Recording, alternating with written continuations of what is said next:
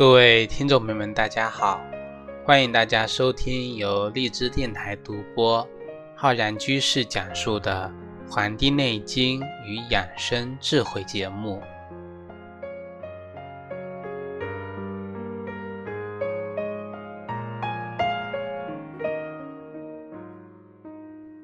本期呢是我们的这个中医梦想故事会的栏目。今天呢，又跟大家呢分享一些关于我们中医的那些故事、那些事情。今天的主题啊很简单，叫做西医很强大，中医很伟大。那么，我们就来讲一讲我们中医跟西医的那些故事。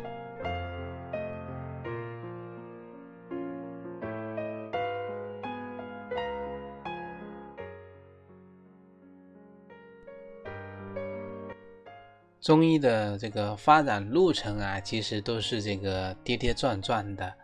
之前呢，有这个废止中医的这种论调。那么，其实之所以有的人啊主张说废止这个废除中医，是因为他们呢对这个中医不是很了解，总是用这个西医的思维呢方式去看待中医。那么我们知道啊，西医研究的这个是物质的身体，它是一门这个技术，是一个比较标准化的技术，人才呢也可以批量的去生产，所以我们说西医是非常强大的。那么我们中医去研究的呀，是一种形而上的身体，它呢更倾向于像是一门这个艺术。所以更多的是需要一种灵感和悟性，所以很难呢像我们西医那样去啊呈呈现这种规模。那么但是呢，中医毕竟它是一门这个啊高超的这个艺术，它具有这个通天的手影。那么高猫美的地方在哪里呢？就是它这种丝外揣内的这种手段。那么它不需要我们现代化的这种测量的这个设备，它就能够去窥透人体内部的这种疾病。中医不仅可以在我们疾病的初级的发展阶段呢，就能够发现它，那么还能够呢提能提前的叫消除这个疾病。这个就是我们现在中医所讲的治未病啊，不治已病治未病。那么这两点啊，其实是我们中医的比较高的一个境界，也是我们中医的生命所在。如果能够理解好了这两点呢，那些比高喊着说非除中医的人呢，其实就应该放弃他们比较幼稚的观点。那么本期的这个节目呢，其实就是想跟各位听众朋友，还有那些啊刚刚收听我们节目想学习更多中医这个知识的人呢。来学习的，因为我们说中医像一门艺术，其实中医呢还是一门哲学，它是一门关于人生的哲学。能够学好中医的呀，其实不仅能够达到治病救人的目的，还可以起到呢修身养性、成就人生的其他很多事业。我们现在很多的这种啊企业的人都在钻研中医，那么。我想他们其实说对这个，除了对医术本身感兴趣之外呢，恐怕是对我们中医蕴含的人生哲理呀，也是比较感兴趣的。我们中医讲有诸内必行诸外，这个是说我们对中医呢给予比较深刻的一个体会。俗话一点说，就是说可以呢通过人体外部的这个变化，来诊断出人体内部的疾病。啊，想要认识到这一点呢，渠道呢并不仅限于我们中医的经典啊、名医的高人啊，其实我们通过路边卖西瓜的小贩就可以有所体会的。啊，在炎炎的夏日里面，我们路边街边一排卖西瓜的这个生意比较清淡，那么唯有这个拐角处一个瓜棚呢围满了人，还不时呢传出这个叫好的声音。那么是这个摊主呢，跟这个顾客两个人啊在打赌。摊主说自己能够挑十个西瓜，保证呢每个都甜。那么顾客呢自然是不相信。那么两个人呢就开始这个打赌了。那么小放呢选瓜要怎么做呢？先看瓜的形状跟颜色，然后用手拍两下，再把瓜呀举到耳边，一边拍打一边听。那么三下五除二，十个西瓜就选好了。那么切开之后呢，品尝的确呢，个个是又沙又甜。那么围观的人非常的这个好奇。那么其实在这里呢，我们可以有很深刻的一个思考，就是选小贩去选瓜，通过一看、二拍、三听，我们中医给病人看病，通过一望、二闻、三问、四切。行业虽然不同，但是道理呀却非常惊人的相似。《内经·灵柩》里讲：“故远者思外揣内，近者思外啊思内揣外。”意思是说，高明的人可以通过事物的外部表征来看透事物的本质。我想啊，这也应该是一个高明的医生，或者说我们很多医生的一个最高的追求了。啊，中医有这个望闻问切的这种诊断手法，那么挑选西瓜是为西瓜选这个成色，看疾病是为人来进行一个疾病的诊断，这让我们联想到历史上啊，其实有很多这样的神医，他们的神奇就是能够将思外揣内这样的能力呢，发挥到了出神入化的这个境界。那么有一个故事是这么说的，因为我讲过的故事比较多，所以不知道这个故事应该呢也跟大家讲过啊，也跟大家讲过，是这个扁鹊给这个蔡桓衡看这个病的一个故事。那么这个故事就是说，有一天呢，扁鹊去朝见这个蔡桓侯啊，那么看到呢这个蔡军呢。敏吝啬呢，非常的异常。那么就说呀，主公趁着这个疾病还在情表，那么就赶紧去医治吧。那么这个君王，这个主公呢，肯定是不信了，对生病人说：“这些医生整天就想着给没病的人治病啊，好叫人们说他是一个医术高明的人。”那么过了十天之后啊，这个扁鹊再去看主公啊，蔡桓侯。那么看他的疾病呢，已经深入肌肉了，那么就劝他早些治疗。那么主公呢，还是不听。到了第三次去拜见这个主公的时候啊，扁鹊一看就知道他的疾病呢，已经发展到了这个脏腑了，再不治疗的话呢，将无药可救。可是那个时候呢，这个这个主公呢，当时还是无动于衷。那么第四次啊，看到这个主公，那么扁鹊呢？远远的一望，二话没说，拔腿就跑。因为这个时候，任何人去这个治疗呢，都非回天乏术。那么五天之后啊，这个蔡桓侯呢，果然就死了。那么这个故事呢，这个是扁鹊通过四望啊，四次去这个看这个主公，那么来讲述的这么一个故事。那么能够通过望诊。来判断一个疾病的发展的这个过程啊，是一个非常高超的啊，思外揣内的这么一个能力啊。扁鹊呢，也是一个非常厉害的这个医家啊，非常厉害的一个医家。那么还有一个故事呢，是啊，不是在那个时候，是在东汉时期，张仲景啊跟这个王粲的这个故事，就是说呀。这个张仲景晚年行医到了洛阳，那么去啊遇到了我们当时那个比较著名的诗人王粲，那么就看到他这个眉毛呢异常，就判断出他这个二十年后呢会得一种疾病，劝他呢服用这个五石散。当时呢王粲正值青春啊，处处得意，哪里听得到别人这种劝告呢？那么最后呢？这个张仲景无奈的说：“说三十啊，二十年后你呢将这个脱眉而死。那么二十年以后呢，这个张仲景的预言啊，果然就应验了。其实，在我们西方医学现在不断的盛行的今天啊，对于那些习惯了通过现代的检测设备来治疗的人来说呢，这两个故事是非常的悬的啊，非常的悬。那么扁鹊既没有给病人做心电图，也没给他量血压，也没有化验血液，那他凭什么就能够判断出他的主公得病了呢？张仲景的故事呢，就更不可思议了，他凭什么能够通过眉毛的细微变化来预知？二十年后的这个疾病呢？那么我们今天的基因检测技术估计都难以达到这样的这个效果，何况是一千六百多年前的东汉时期呢？对吧？其实这个就是我们中医的神奇之处，它呢将这个人体啊看作有机的整体，在这个有机的整体中啊，五脏六腑是的这个肾衰。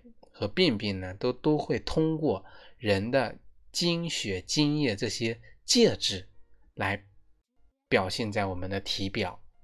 那么比较高明的中医就能够通过脉象、舌苔、眉毛、头发、皮肤、手掌的纹路、指甲的颜色等等的身体的表面的细微变化，来诊断出体内的疾病。所以说，我们中医的。这个理论呢，它并不是凭空产生的，它源于我们自然万象的一个规律，源于我们不断的经验总结。那么我们不讲我们中医的理论，我们讲一讲西方的一个理论吧。西方有个理论叫蝴蝶效应，估计很多人都知道，就是说一只蝴蝶在巴西轻轻的拍打一下翅膀。它可以导致一个月后美国德克萨斯州的一场龙卷风。那么，世界万象的联系啊，就是这样的一个神奇微妙的，它们相互影响，相互呢互为表里。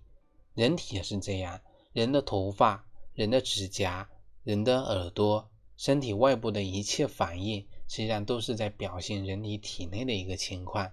那么，记得小时候啊，我们会说啊。这个看到蚂蚁在搬家，那么大人呢就叫我们赶紧回家，说天要下雨了。蚂蚁搬家就是天要下雨的一个反应。在我们这个医学院学习西医的很多这个同事，还有这个啊朋友呢，他们就常常的思考，人体内是不是也存在着这种蚂蚁搬家的现象呢？啊，在学校的这种西医课程里呀，啊有的这个。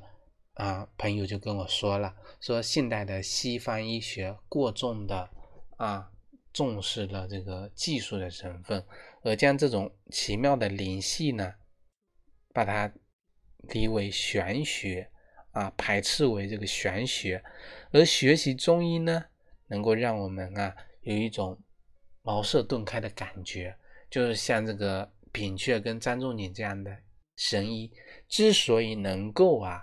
出神入化，不就是看到了人的这个疾病，病人身上的这种蚂蚁搬家，暗合了我们这种蝴蝶效应嘛？那么我之前已经跟这个美国的这个西医讨论过这个人体的蚂蚁搬家现象，这位美国人呢就非常惊讶的张着大嘴说，怎么都不相信，以为我在开玩笑。那么正巧呢，这个。吃饭的时候，我无意中发现他的耳垂下呢有一个非常清晰可见的这个冠脉沟。那么笑着问他是不是有冠心病啊？不知是不是因为话题来的比较唐突，还没有做好心理准备，他差点呢就那个没着噎着啊，连忙喝了几口水啊，使劲的往下咽了咽，还没有嚼烂的这个红烧牛柳，瞪着眼睛问我你是怎么知道的？那么我笑着跟他说：“这就是蚂蚁搬家这个现象在你身上的这个印证。人的心脏啊出现了问题，就会表现在人的耳朵上啊。这个耳朵上的这个冠脉沟，就是冠心病的病人啊身体表面的反应。因为呢，心脏的这个冠状动脉堵塞了，会让人的耳朵上面的毛毛细血管啊。”凝固形成这种皱纹，这个皱纹呢，就是我们讲的冠脉沟。那么他听完我的解释后呢，非常心悦诚服的点点头。作为一个土生土长的西方人啊，又受了这么多年的西医教育啊，一开始不相信这个神奇的中医文化还是可以理解的。但现在呢，有已经很多这种西化了的中国人呢，也跟他们一样，他们只注重呢注重这个现代的技术，这个过低的啊，或者说低估了我们这个。前人的智慧，他们就像这个青春期的叛叛逆少年啊，总认为自己的父母这也不好，那也不行。一旦成熟自己了啊，才发现原来这个父母是多么的伟大，多么的杰出。那么胡适的经历啊，恰恰能够说明这一点。胡适呢，是这个新文化运动的领袖人物，一生呢都致力于西方文化的传播。那么，以这个西医为代表的传统文化呢，自然就成为他攻击的一个对象了。然而呢，这个天有不测风云，人有旦夕祸福。在这个一九二零年的时候呢，胡适突然病了。他发现自己呀，吃的多，喝的多，尿的也多。那但是呢，人呢却日益消瘦下来。这个新派人物生病，当然要找西医去看了。那么当时呢，北京协和医院专家经过认真的诊断之后，给出的结论：糖尿病晚期，已经无药可救，只能回家休养。言下之意就是说，胡适只能回家等死了。那么西医没有办法，朋友呢就劝胡适去看中医。当时呢，这个时候正个正是那个时候学界科学论战啊，科学跟玄学之间的一个这个论战的关键期，胡适。是这个科学派的主将，反对的当然是像这个中医这样的没有科学依据的这个传统。那么叫他去看中医，那岂不就是说主动放倒手中的这个旗帜吗？然而呢，面子虽小，性命是大。胡适呢，最终还是答应了。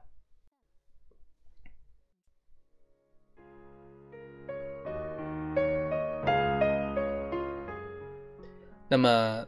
来给胡适看病的呀，是那个当时北京名医叫陆仲安。中医没西医那样复杂，又验血又验尿。陆仲安呢，只是用手呢把了把这个胡适的脉啊，并这个询问了一下病情，就从容不迫的说：“这个病很好治，这个吃几服以黄芪为主的汤药就可以好了。”如果病没好，唯我是问。当时他这么说的。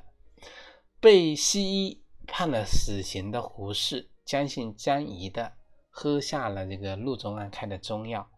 没想到啊，几个月后症状呢就消失了。再到这个协和医院去检查，果然好了。医生非常的惊奇，怎么可能呢？谁给胡适治的病？胡适当下就把实情给说了。那么这个事情啊。轰动一时，被这个新文化传这个运动者呢认为不科学的中医，偏偏治好了新文化运动的名将的病，这令呢新文化运动非常的尴尬。胡适呢也觉得非常没面子啊，对此事呢不置可否。然而呢救命之恩不能忘，胡适呢在这个林琴南的一幅画上呢撰文，表达了自己的这个感激之情。原来啊这个林琴南。也受到了陆仲安的这个妙手回春的艺术，为了表达谢意呢，他亲自呢做了一幅《儒医研究经典秋氏研经图》送上，那么上面还题了一幅呢这个铜成体的文言文。陆仲安呢别出心裁的请这个胡适在上面题字，那么胡适呢就非常啊欣然答应了。胡适在上面题的词的内容是这样的，他说。我自去年秋季得病，我的朋友是学西医的，总不能完全治好。后来幸得陆先生治看，那么陆先生用黄芪十两，党参六钱，许多人看了吐头啊，摇头吐舌，但我的病现在竟全好了。现在已有人想把黄芪化验出来。看它的成分是什么，何以有这么大的功效？如果化验结果能使世界的医学学者静静了解中国医与药的真价值，这不是陆先生的大贡献吗？民国十年三月三十日，胡适。那么这个故事啊，让我们知道了这个中医源远流长、博大精深。我们华夏子孙啊，受益了几千年。那么。这个岂是现在几个人说轻易废止就能够废止的呢？我们说，与其呢高谈阔论，不如去读一读《内经》《黄帝内经》，去学一学《伤寒论》。我肯定啊，只要你认真的去研究中医呢，就一定会发现啊，这个西医虽然很强大，但是中医呢，更多的是伟大的地方。我们中国古代有四大发明：火药、造纸术。活字印刷术、指南针，其实还要再加上我们中医，是我们的第五大发明。我们伟大的领袖毛泽东说呀，对中医的那个评价很高。他说，中医啊，中医药是中国对世界的一个大贡献。在一九五三年的时候呢，这个毛泽东在这个杭州刘庄宾馆小憩的时候。有一次跟几位同志打麻将，他兴致的这个谈到说：“我我说过，中国对世界有三大贡献，第一是中医，第二是曹雪芹的《红楼梦》，第三是麻将牌。麻将呢不无戏外成分啊，戏说成分。但是呢，主席把中医摆在了三大贡献之首，说明了他对中医药的一个情结。同年呢，在毛泽东啊在。中央政治局会议上也强调说，中国对世界上是有大贡献的。我看中医就是一项，中医对人类的贡献无比巨大，过去如此，现在如此，将来呢更会如此。为什么中医没列入四大发明呢？因为中医是典型的中国文化的产物，西方人很难理解。四大发明发明的是什么？是技术，西方人拿过去就能运用。中医呢却拿不过去啊，拿过去了也不知道如何去运用，除非把整个中华的文化都搬过去。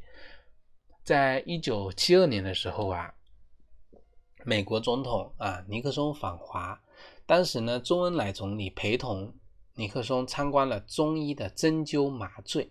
我们的中医呢将一根又细又长的针啊银针插在了病人的手上，通过微电流，然后呢。开始手术，整个手术没有任何的麻醉药，病人呢始终面带微笑，没有一丝的这个痛苦的表情。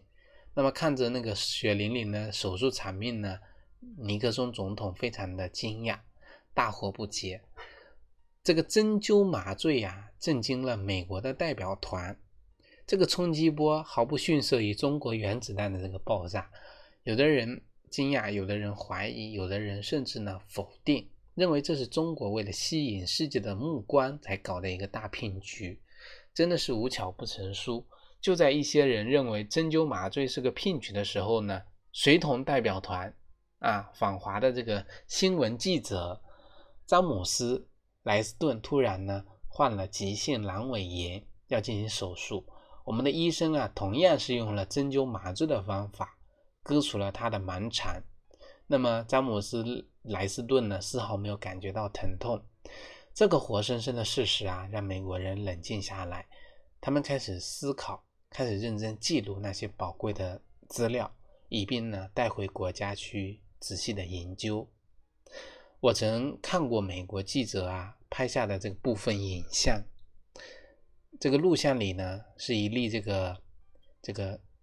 肝的这个肿瘤切除手术，唯一的麻醉方法就是由这个针灸师在病人的两个耳朵和手臂后呢插了一根针，并且呢随时呢去拧针。另一例呢是脑瘤的切除手术，用一根针呢扎在了前臂。我们都知道啊，西方的麻醉技术会让病人呢不省人事的，而且呢还会有副作用，严重的呢甚至会瘫痪。而中医的针灸麻醉手术呢，病人全程都是清醒的，还会说话，甚至呢还能喝点水。有一位病人在手术结束之后啊，还能坐在手术台上和这个医生护士呢握手致意。在另一例呢，切除这个甲状腺瘤的手术中，病人竟然从这个手术台上呢下来，走到了轮椅旁，真的是非常的神奇啊！尤其是对于不懂得中医的西方人来说，这无异于是一个天方夜谭。然而呢，如果你懂得了中医呢，就会清楚，这个针灸麻醉呢，只不过是中医里面的小儿科。西医感觉神奇，是因为西医和中医是两个完全不一样的体系。人体呢是完全一样的，但中西医对人体的认识却完全不同。西医呢是比较全面的整体观，啊，中医是一个全面的整体论，而西医呢是分析实证论。中医呢是宏观调控，西医呢是微观治理。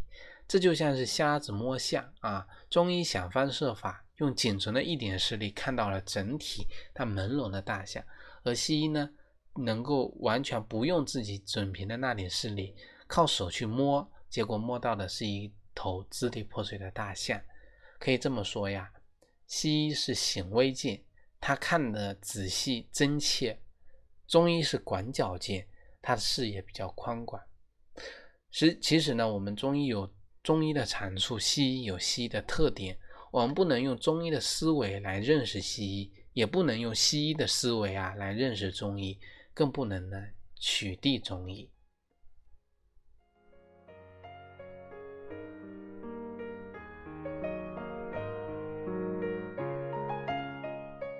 那么我们回到话题的开头啊，说取缔中医，取缔中医是谁干的呢？实际上是卖国贼干的。一九二九年的时候呢，国民党汪精卫提出了取缔中医案，引来了一片骂声。当时呢，北京四大名医两位施金墨跟孔伯华先生呢，组织华北中医请愿团，联合各省的中医到南京去请愿，向汪精卫严正提出：找十二个病人，你们先挑六个用西医治，剩下的六个给中医治。如果我们输了，再谈取缔中医的事。那么孔伯华跟施金墨呢，分别到了六位，啊，这个六位分别患有高烧、咳嗽等等的病人，结果中医的治疗效果非常的显著，病人呢迅速恢复了健康。恰在这个时候呢，汪精卫的岳母身患这个痢疾，每天腹泻十几次，但是著名的西医啊请病了，但是呢都没有效果。这个时候，有人向汪精卫呢推荐了施金墨先生。刚开始啊，汪精卫怎么也不同意。我现在正在这个提议取缔中医，怎么能让中医来看病呢？但是呢，看到了奄奄一息的岳母啊，这个汪精卫想不出别的方法，只能请这个施先生来诊治。施先生呢，只把了一下脉，便找到了病因。说到这个症状时呢，美言必中。使得汪精卫的岳母呢心悦诚服，啊，施施先生当即呢就给他开了十天的汤药。随后呢，汪精卫的这个岳母问啊，说先生何时再来复诊呢？这个施金墨告诉他，你就安心服药，三天后呢立即就会停止，五天后胃口就会好转，十天后你就痊愈了，不必复诊。最初啊，汪精卫跟岳母呢都半信半疑。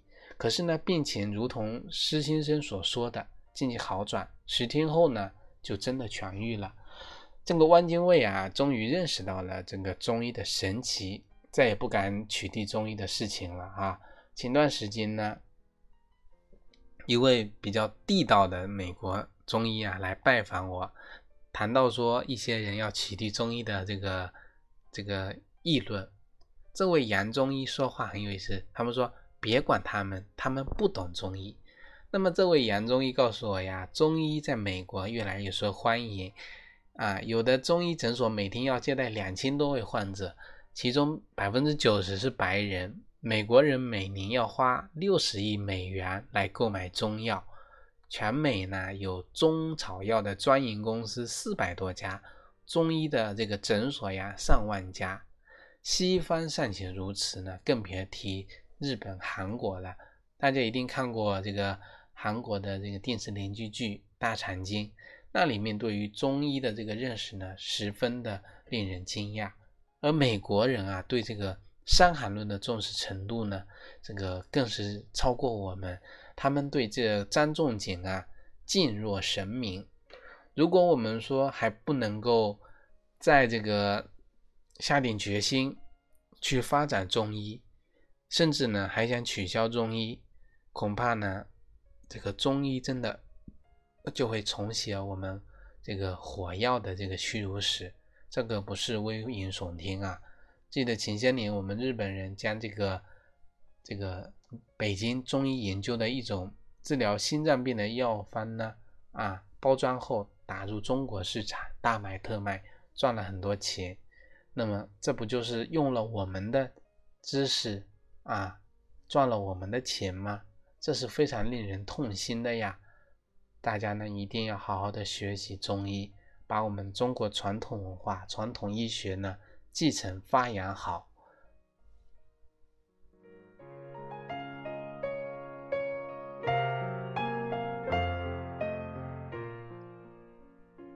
好了，本期的节目呢，就跟各位听众朋友啊分享到这里，感谢大家的收听，欢迎大家呢订阅我们的微信公众号和养生交流群，以及关注新浪微博。大家呢可以在网易云课堂学习我所主持的中医基础理论的系列课程。欢迎大家的收听，咱们下期再会。